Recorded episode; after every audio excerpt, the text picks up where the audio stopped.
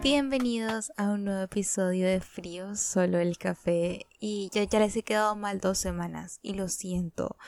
He tenido dos semanas de muchas cosas. Y realmente para mí este espacio se ha convertido en mi espacio seguro, en mi break semanal en el cual yo les hablo de qué está pasando en mi vida. El punto es que hoy les estoy hablando desde Montreal, en Canadá. Por eso no he estado mucho eh, pues tan juiciosa semanalmente poniéndoles capítulos, pero quería como darme el tiempo de llegar y ajustarme y realmente eso nos lleva al punto y al tema del episodio de hoy que son relaciones a distancia, porque precisamente en este momento estoy visitando a mi novio que vive acá y tener una pareja lejos es complicado. Y no quiero decirles cómo les voy a dar una fórmula mágica para relaciones a distancia porque no la tengo. Y quiero hablarles primero de muchas cosas, contarles un poco de la historia, contarles de dónde viene todo esto, porque me ha ido tan bien en mi caso, pero así como las relaciones presenciales, las relaciones en persona, no todas son iguales y no todas funcionan. Pasa igual con las relaciones a distancia, no todas son iguales y no todas funcionan. Y uno escucha mucho que la gente dice como yo jamás haría eso, o relación a distancia felices los cuatro, o que es un riesgo que uno va a correr y que es algo súper grave y que es algo terrible y que es lo peor que uno puede hacer y que jamás te metas en eso y que jamás te hagas ese daño. Y uno escucha tantas cosas negativas que, oigan, lo primero, ese sí es un consejo, este es un consejo que les voy a dar de todo corazón y es no se dejen influenciar por ese tipo de comentarios porque solo porque haya gente que no le funciona no significa que no funcionen en general y les voy a hablar las cosas que he aprendido, los tips que les puedo dar, cómo ha sido mi experiencia y qué puedo aportarles, porque para mí ha sido algo muy bonito, obviamente. Si por mí fuera, yo estaría feliz estando 24/7 eh, al momento de estar. Yo estaría feliz todo el tiempo estar con él y estaría feliz estar con mi pareja todo el tiempo y compartir cosas bonitas con mi pareja. Pero hay cosas fáciles, hay cosas difíciles, hay cosas buenas, hay cosas malas, como en todo tipo de relación les voy contando la historia y siento que a medida que les vaya contando la historia van a ir dándose las cosas y los consejos que les puedo dar. Entonces, básicamente todo empezó antesito de la pandemia.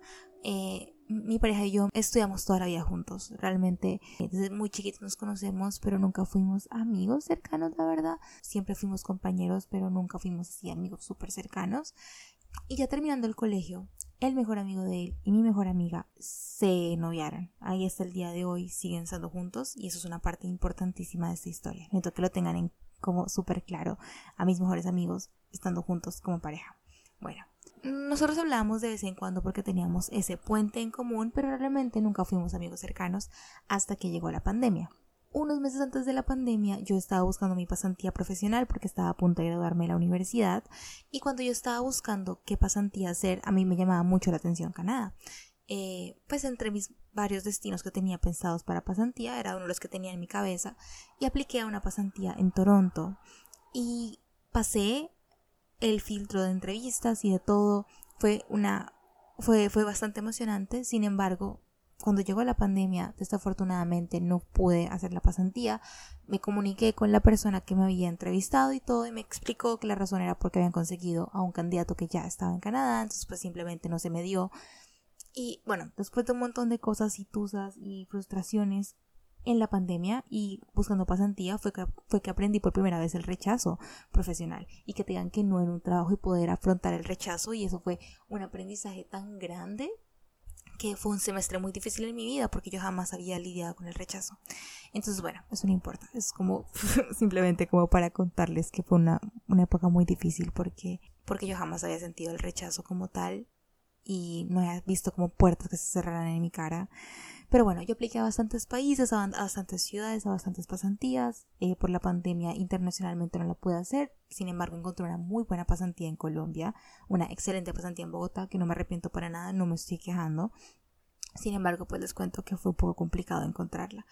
Cuando empecé mi pasantía y todo, bueno, empezó la pandemia, no sé qué, empezó el encierro y con mis amigos, con los que les dije que eran importantes en la historia, dijimos como deberíamos empezar a hacer ejercicio juntos.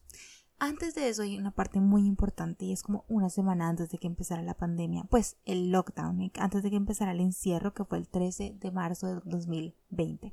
Una semana antes de eso, mi novio, en ese momento era mi amigo, estaba en Toronto y estábamos hablando de todo el tema de mi pasantía y que no sé qué. Y también estábamos hablando de que él está en un restaurante vegano. Él jamás había ido a un restaurante vegano, pero le llamaba mucho la atención la alimentación basada en plantas. Entonces él me escribió como, oye, tú que eres vegana, porque pues nosotros no, no hablábamos mucho antes de eso, pero creo que no conocía más personas veganas aparte de mí. Entonces eh, me dijo que si lo ayudaba a escoger algo que yo quería recomendaba, porque el menú literalmente tenía cosas como muy técnicas de personas que comen basado en plantas, no sé si me hago entender, pero tenían como un vocabulario un poco difícil de entender. Y el punto es que él me pidió consejos, le di consejos, hablamos un momento, empezamos a hablar y cuando empezó el encierro, pues el hecho de que mis amigos supieran que nosotros estábamos hablando de nuevo y que pues él es muy amigo de mis amigos y los cuatro somos bastante cercanos, empezamos a acercarnos mucho él y yo. ¿A qué ¿Por qué les cuento esto? Yo sé que van a decir, Laura, ¿a quién le importa esa parte? esa parte es importantísima porque él fue mi polo a tierra durante la pandemia. Mi parte, o sea, él para mí durante la pandemia fue una parte importantísima eh, en cuanto a mi salud mental, en cuanto a cómo me sentía con la situación, como en mi rutina de pandemia, porque desde el primer día empezamos a hablar mucho y también con mis amigos hacíamos ejercicio y el hecho de hacer ejercicio juntos eh, nos ayudó mucho a hablar muy seguido y pues hacíamos cosas que nos gustaban. Yo empecé a, enamorarme del ejercicio de nuevo en pandemia, en el ejercicio en casa y entonces como que todo eso empezó a tener, no sé si se acuerdan en uno de mis episodios que yo estaba hablando de que a las personas introvertidas nos cuesta un poco conectar con la gente si no hay como bonding topics y a lo que me refería con bonding topics en ese capítulo era esos temas de cohesión, esos temas en común de los que pueden conectar con personas y empecé a encontrar muchos con él. Empezamos a encontrar la música, empezamos a encontrar eh, nuestro amor por viajar, empezamos a encontrar el ejercicio y empezamos a encontrar muchas cosas que más allá de hacer ejercicio con nuestros amigos, empezamos a conectar mucho. Cabe aclarar que estábamos a distancia, él estaba acá y yo estaba en Colombia y estábamos hablando toda la pandemia. Pasó el primer año de la pandemia, llegó diciembre del 2020-2021. Ahí fue cuando yo empecé a decir como, hmm, esto no es normal, porque hablamos literalmente todos los días. ¿Y por qué eso es importante? Porque mi relación a distancia, sé que no todas son iguales, mi relación con él como mejor amigo empezó a distancia. Entonces toda la forma que nosotros conectábamos era a distancia. Y la forma en la que pasamos de ser conocidos del colegio, a amigos, a mejores amigos, toda esa conexión fue completamente en línea. Entonces por eso es que yo no puedo decirle a todo el mundo, yo tengo una fórmula mágica de por qué mi relación funciona tan bien, porque es que entiendo y comprendo que mi situación es diferente, porque mi relación empezó a distancia, incluso la amistad.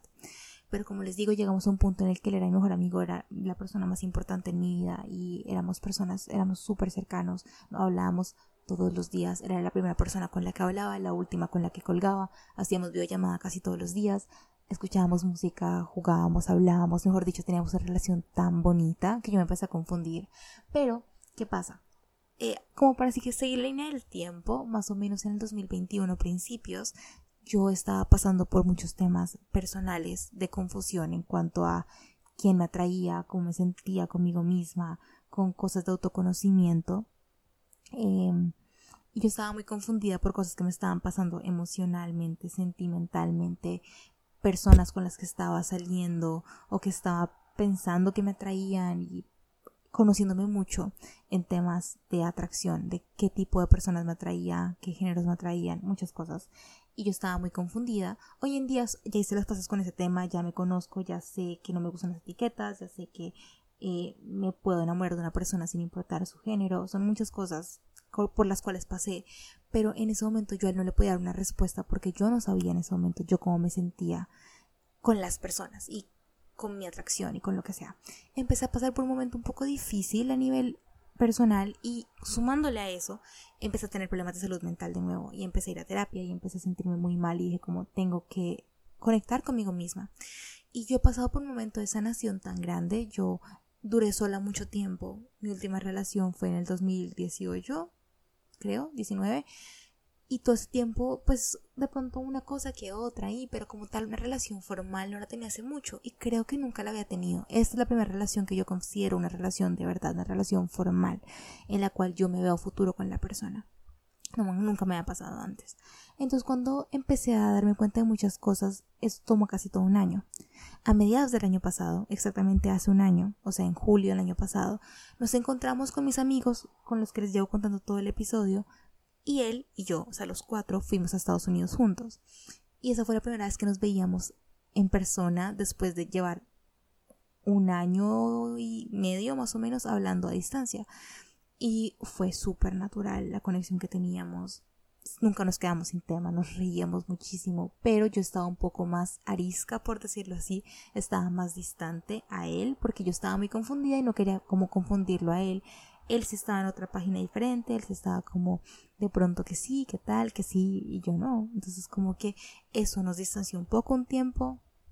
Eh, duramos sin hablar un par de semanas, que puede que ustedes digan, Laura, dos semanas no son nada, pero para mí lo fueron todo, porque era una persona con la cual yo hablaba todos los días, entonces pasar de hablar todos los días a durar dos semanas sin hablar fue muy duro. Y luego volvimos a hablar, él se quedó en Colombia como seis meses, ahí fue cuando empezamos a estar juntos, empezamos a salir, empezamos a ya decir, estamos en una relación, pero ya llegó la hora de la despedida. Y eso fue muy duro porque eso fue en marzo de este año, o sea, hace seis meses más o menos. Y fue cuando nos tocó tomar la decisión de que igual nosotros sabíamos desde el principio que él iba a estar por un lado y yo por otro y que su futuro y su vida estaba en Canadá y la mía en ese momento yo la estaba apuntando para Europa. Entonces sabíamos que iba a ser complicado y que íbamos a ver qué pasaba. Al final yo decidí por muchas cosas no continuar con el tema de Europa. No me sentía, sentía que hay una diferencia entre forzar las cosas y esforzarse. Yo me esforcé, pero ya sentía que estaba forzando y cuando yo empecé a sentir que estaba forzando algo, dije, no, aquí no es y bueno, eso es otro tema no me voy a meter en ese tema, pero cuando yo empecé a sentir eso, dije como, bueno, nada, me toca igual dejarlo ir, yo me voy a quedar acá en Colombia con mis cosas y vamos a tener relación a distancia. Listo, fin del contexto. Ahora sí puedo empezar a decirles qué cosas nos han funcionado y qué cosas no. Primero, yo con toda certeza puedo decir que nosotros funcionamos a distancia porque nuestra naturaleza de relación surgió a distancia, la forma en la que nos volvimos mejores amigos, cómplices, confidentes, todo lo que somos hoy en día, la confianza que nos tenemos, el amor que nos tenemos, todo empezó a distancia.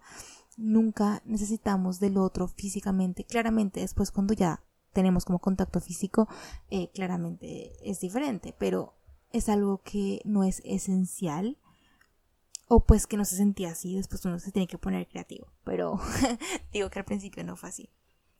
Después más adelante, otro punto clave es, yo les recomendaría que ustedes miren mucho el tema de los lenguajes del amor. Nosotros tenemos formas de sentir y de dar amor diferentes. Hay gente que da amor con actos de servicio, o con contacto físico, o con palabras de reafirmación, o con regalos y tú también te puedes sentir querido cuando la gente hace cosas por ti o te dice cosas o te da afecto físico. Es súper importante identificar cuáles tienes más que otras. Y por ejemplo, mi novio es una persona que es muy servicial y su lenguaje de amor es ayudar. Él también es una persona que tiene mucho eh, contacto físico, le gusta mucho el contacto físico, eso también es importantísimo. Y empezar a conocernos a ese nivel y literalmente hablarlo, decir como, oye, ¿tú cómo te sientes querido? Qué cosas hago yo que te hacen sentir querido. Esa conversación es clave por ambos lados y tú también poder decir yo cómo me siento amada, de qué maneras me siento amada, qué cosas haces tú que me hacen a mí sentirme amada. Entonces, digamos, a mí me gusta mucho que él sea tan servicial, que sea tan detallista, y a él también le gustan mucho los detalles, entonces nos dimos cuenta que tenemos en común que ambos somos muy de detalles, no digo detalles materiales o regalos físicos, sino detallitos, cositas pequeñas, canciones que me acuerdan al otro, cartas, nos encantan las cartas, nos encantan eh, hacernos videos o collage de fotos al otro, ese tipo de cositas de detalles y de dar nos gusta mucho a ambos, nos gusta mucho dar y recibir. También nos gusta mucho el contacto físico, entonces ¿Cómo podemos hacer eso a distancia? Ustedes dirán, digamos, cada uno tiene un peluche del otro que huele mucho al perfume del otro, por ejemplo, y siempre cuando estamos discutiendo o cuando nos extrañamos mucho, abrazamos y es como huélelo y nos sentimos cerquita y tenemos uno que otras cosas para sentirnos cerca de muchas maneras y eso lo voy a dejar a ustedes a su criterio, a su imaginación, pero búsquense cosas que los hagan sentir unidos. Pueden hablar por FaceTime, hay un montón de aplicaciones y cosas con las cuales se pueden poner creativos de maneras físicas, estando a distancia. No voy a ahondar en el tema, pero eh, hay muchas cositas que pueden hacer. También actos de servicio, entonces, ¿cómo te puedo ayudar? ¿Qué puedo hacer por ti?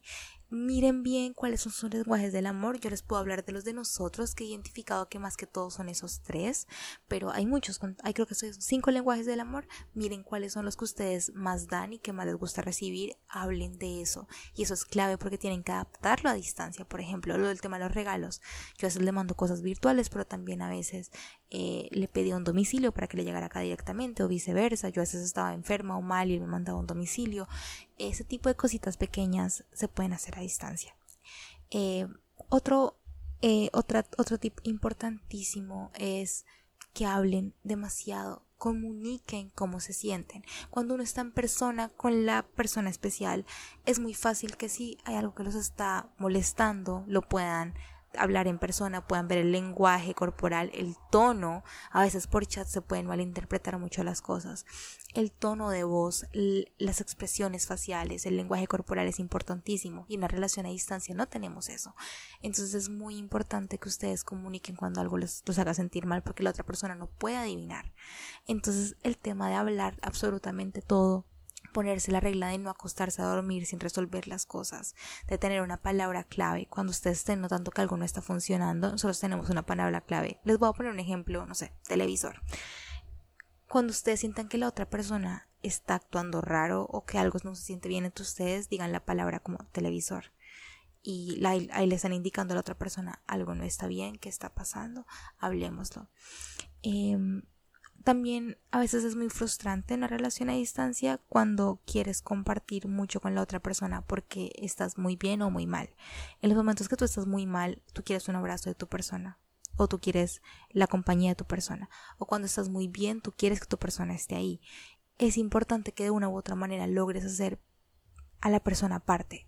Entonces, llamarla por FaceTime, eh, enviarle algún detalle, eh, hacerla parte de las situaciones es muy importante que ustedes siempre tengan esos pequeños momentos, también tengan citas. Yo sé que por más de que ustedes tengan la costumbre, no sé, de hablar por videollamada todos los días, es súper importante que igual se pongan citas, es decir, el viernes nos vamos a ver los dos, sin celulares, sin nada, solamente tú y yo en una videollamada, vamos a tomarnos una copa de vino, vamos a ver una película, vamos a jugar algún juego, vamos a escuchar música, vamos a hablar.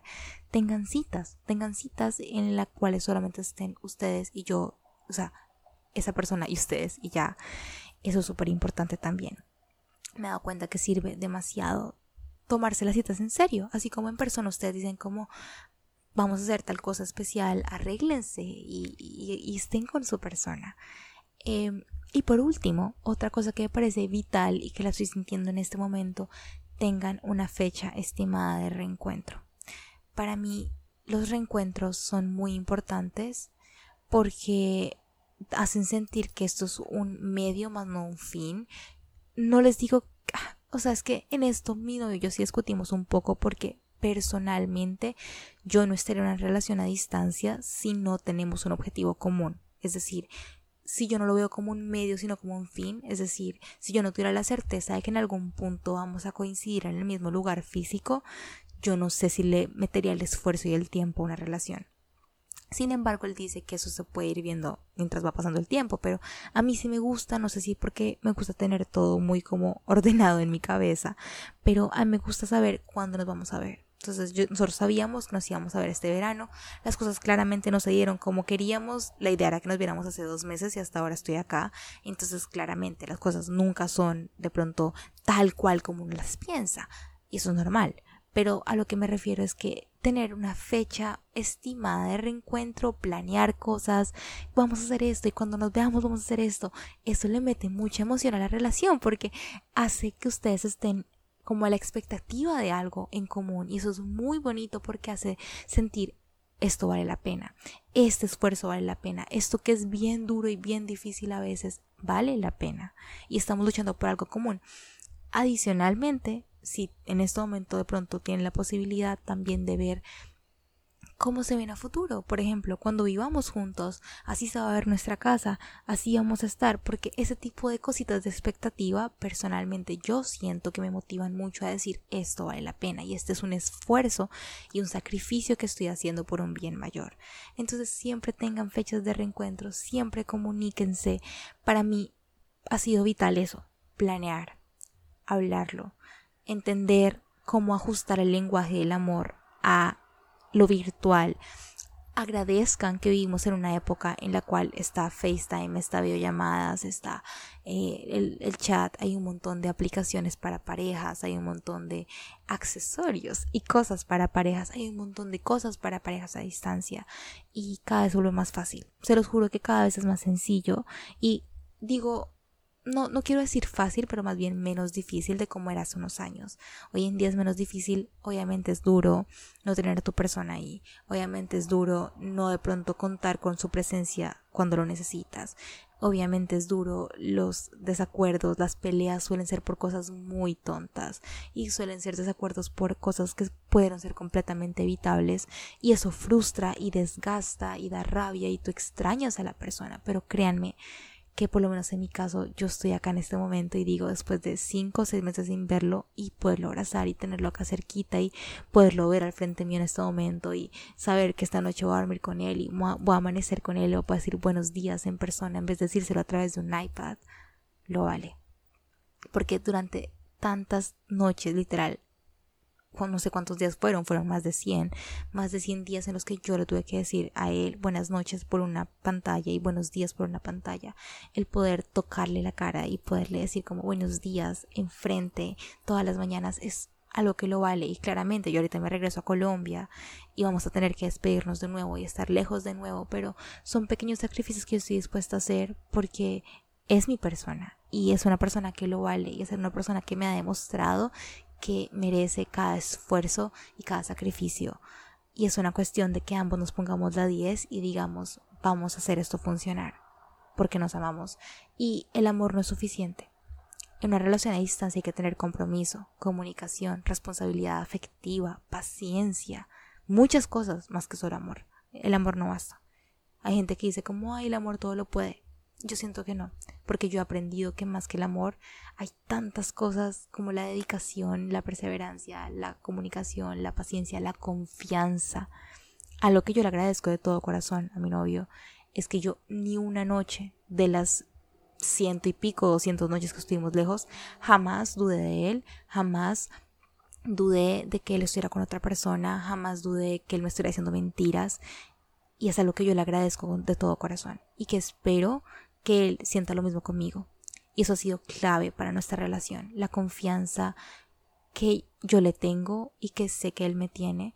Y eso es algo que no se puede describir, la gratitud que yo tengo de que él confíe tan ciegamente en mí y yo haberme ganado esa confianza y viceversa, la, lo agradecida que yo estoy con él de que me dé esa paz, porque yo no me imagino una relación a distancia sin la paz que yo siento, porque qué pereza una relación a distancia en la cual todas las noches no te puedas dormir tranquila porque estás pensando que tu, que tu pareja está con otra persona o te está engañando o te dice mentiras o te dice mentiras de dónde está o de qué hace. Porque la idea no es controlar, la idea es simplemente pasar tu día a día y saber que hay una persona que te ama con su vida entera, así sea cinco mil kilómetros, y saber que en algún punto se van a conectar. Eso es algo que yo he aprendido y que agradezco inmensamente y que sé que no para todo el mundo es igual. Pero si ustedes se sienten como, como yo me siento. Tómense esto como un mensaje de que vale la pena lucharlo, vale la pena trabajar en eso, porque es algo que se trabaja, es algo que se moldea, es un acuerdo, es una promesa que ustedes se hacen el uno al otro. Y créanme que al final del todo va a, valer la, va a valer la pena. Al final va a valer la pena. Cuando ustedes en unos años estén viviendo juntos, estén casando, si, si ustedes se quieren casar y que tengan que casarse, pero si les gusta el matrimonio o no, o ya estén viviendo con su persona y ya se acabe la distancia, ustedes van a decir, esto valió la pena. Y estoy eternamente agradecida por todo, porque aparte la distancia fortalece si se hace bien. Fortalece la independencia, que cada uno crezca como persona, pero fortalece la confianza, fortalece los pequeños momentos, les da mucho más valor. nosotros estamos aprovechando cada día al máximo acá, porque precisamente sabemos qué significa estar lejos. Entonces sí, cualquier pregunta que tengan, por favor, recuerden que todas mis redes, arroba están abiertas para que hablemos, para que nos sentemos, para que nos tomemos un café a distancia también, porque ustedes son mis amigos a distancia y nuestra relación funciona. Entonces, dicho eso, espero que les haya gustado y servido un montón el episodio de esta semana. Recuerden que les quiero y espero que les sirva mucho este espacio. La próxima semana también va a haber episodio. Todas las semanas va a haber episodio porque voy a volver juiciosa. Fue una pequeña pausa de dos semanas porque estaba pasando tiempo con él después de tantos meses lejos. Pero créanme que ya vamos a volver con todo. Y eso fue todo. Les quiero.